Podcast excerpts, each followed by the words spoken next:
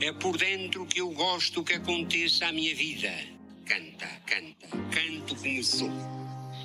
Senhor, sabes quem sou? Canta, canta, canta, canto como sou. Olá a todos mais uma vez. Bom dia, boa tarde, boa noite. Onde quer que se encontrem, aqui estou eu para mais um podcast Canta um Conto e hoje trago-vos o livro A Arca do Tesouro. É um livro da Alice Vieira e do João Fazenda e eu tenho, tenho trazido para já, ou tenho pensado em ler os livros da Alice Vieira, que é alguém que eu respeito bastante. Também cresci com Alice Vieira, como muitos de nós aqui, eh, e portanto é um livro. Um, eh, Alice Vieira, no caso, é, é alguém que para todos nós é quase como uma bandeira. Portanto, aqui estou eu para ler mais um livro, e este livro chama-se A Arca do Tesouro Basicamente, este livro fala de uma menina uh, e do inverno e do mau tempo e da relação com os pais e o facto dela querer muito um presente que nunca chega um, e ao mesmo tempo é uma criança a lidar com o mundo dos adultos. É muito giro este livro, é muito giro. E é assim que vai. De cada vez que acaba a chuva, o vento, as tardes escuras e as manhãs geladas, há uma voz que rompe das raízes das árvores adormecidas e entra no coração das pessoas. Então as pessoas abrem os olhos devagar, muito devagarinho, porque a voz que agora as habita lhes murmura: chegou o tempo de não ter pressa. E os dias duram muito mais porque o sol se deixa ficar pendurado no céu durante muito mais tempo e estende os seus braços e entra na terra, na areia da praia, nos cabelos das mães, nos lados que derretem nas mãos das crianças. Mas enquanto dura a chuva, o vento, as tardes escuras e as manhãs geladas, é tudo muito diferente.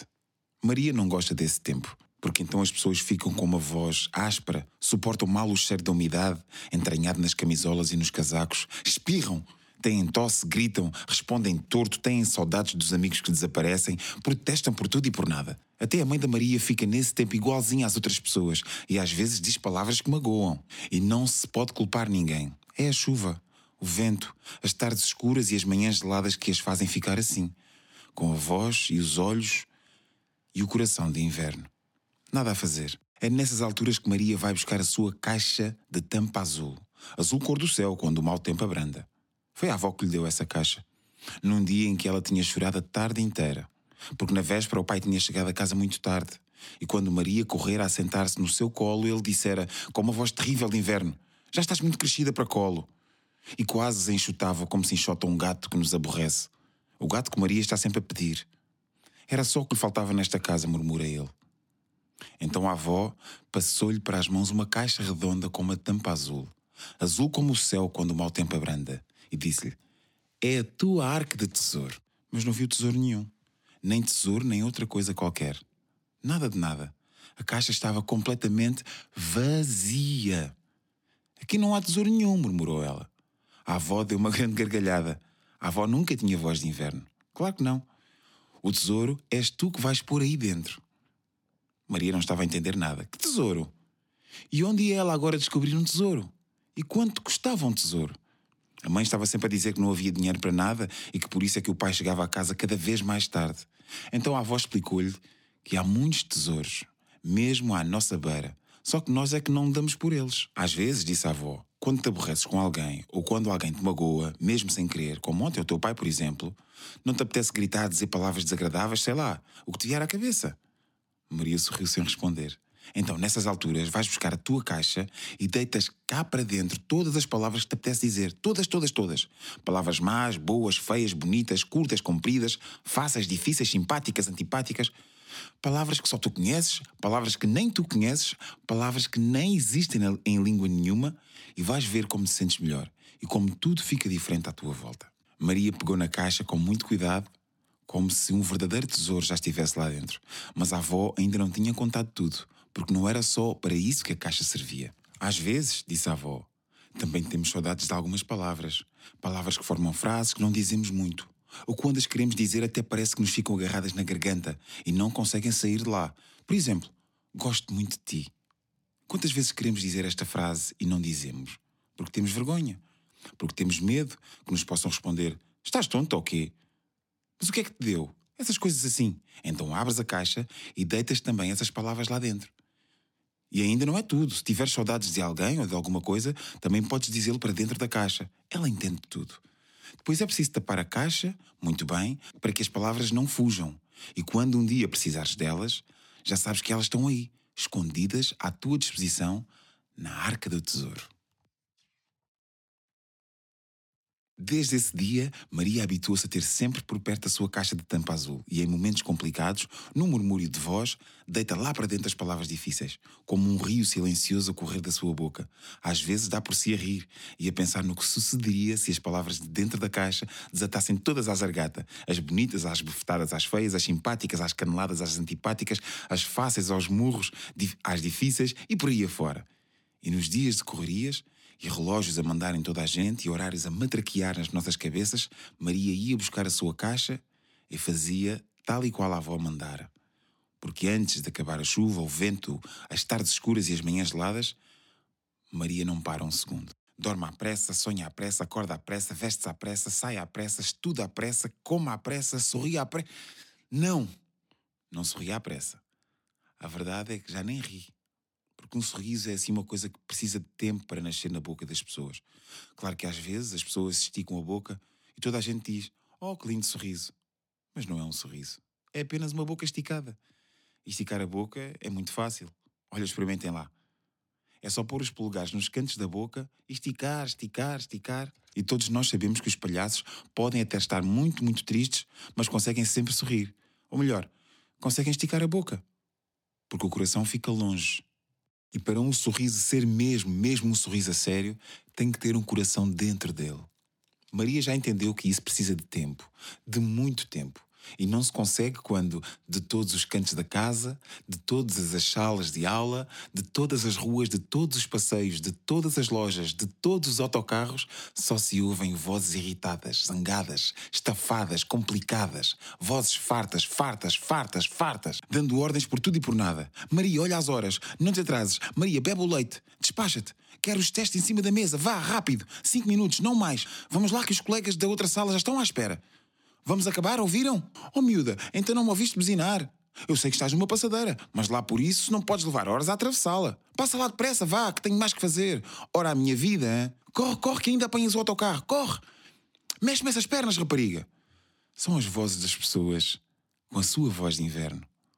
A sua terrível insuportável voz de inverno.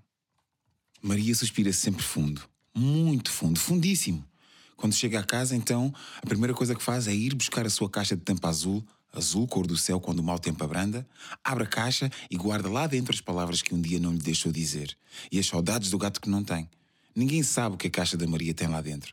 Só podem ser maluqueiras, diz o Pedro, o irmão mais velho que vive agarrado à internet e só pensa em motorizadas.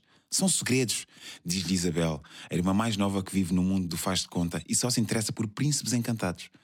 Se metesses aí dentro tudo aquilo que largas pelos cantos, Diz-lhe a mãe que vive a correr de um lado para o outro e só pensa em casas arrumadas. O pai, esse, chega sempre tão tarde que nem reparou que Maria tem uma caixa de tampa azul. E, mesmo que reparasse, pensaria que se tratava de uma caixa como outra qualquer. Essa tralha que vocês têm espalhadas pela casa, como diz ele muitas vezes. Um dia, ao chegar da escola, Maria não encontrou a caixa em lado nenhum. Claro, se guardasse as tuas coisas num sítio certo, em vez de as deixares por aí, resmungou a mãe. Às vezes Maria tem pena de ouvir a mãe sempre a ralhar. Maria ainda se lembra de quando a mãe estava bem disposta e tinha tempo para conversar com ela. E iam passear. E ela comprava-lhe um balão. Maria adora balões. Mas a mãe diz que ela já não tem idade para balões. Nem para balões, nem para colos, pelos vistos. E que a vida está muito cara e que não há dinheiro para o que faz falta. Quanto mais para o que não faz falta e não serve para nada. Nesta vida, diz-lhe a mãe, tudo tem que servir para alguma coisa. Quando às vezes o sono custa a chegar, Maria fica muito tempo a pensar nas palavras da mãe e repete-as muito baixinho, muito devagar, como se fosse uma cantiga das que se cantam aos bebés para que tenham um sono descansado. Para que servem as estrelas? pergunta Maria, olhando o céu através dos vidros da janela do quarto. Para que serve o pássaro que canta na árvore da rua em frente da casa? Para que servem as flores nos canteiros dos jardins? Para que servem as histórias que ela gosta de ler? Para que serve a música que ela gosta de ouvir?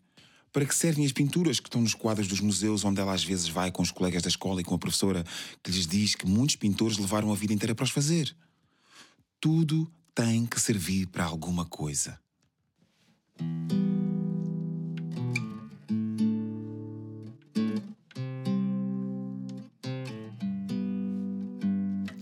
Tudo tem de servir para alguma coisa.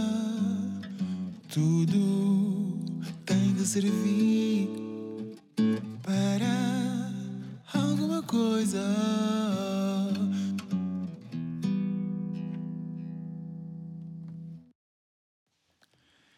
E vai até aqui a nossa história. Eu, por acaso, adorava contar esta história até ao fim. Acho que a história é mesmo incrível. Tem um final muito bonito. Ah, obviamente que é um livro mais para crianças, mas eu estou a tentar fazer com que todos os livros que eu leio aqui possam ter esta, este duplo sentimento que sejam para as crianças, mas que os mais velhos também possam pensar na sua relação com as crianças e na sua relação com o mundo. Uh, e este livro, de facto, tem essa história final que é, que é mesmo incrível. Portanto, esta criança que vive no seu mundo e que muitas vezes um, não percebe o mundo dos adultos, não percebe o mundo do pai, porque é que o pai está sempre tão ausente e porque é que a mãe tem que estar sempre a ralhar para ter as coisas arranjadas, porque na verdade nós, os adultos, uh, temos também que dar algumas direções às nossas crianças, não é? Para que eles, obviamente, possam ser os homens e as mulheres de amanhã e que possam também ter alguma direção, porque as, as coisas precisam de direção, senão vivemos numa anarquia. Uh, e como tal, esta história é, é, é, muito bonita, porque depois inclui também aqui a avó. A avó também tem este papel meio conciliador entre as duas partes, não é? Porque, como nós sabemos, os avós. Um, os avós são como as crianças, não é? como se costuma dizer.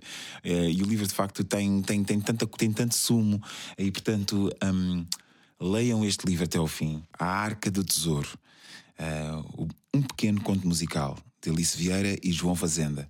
Uh, o, o, livro é mesmo muito bonito, tem um final, tem um final mesmo muito, muito interessante.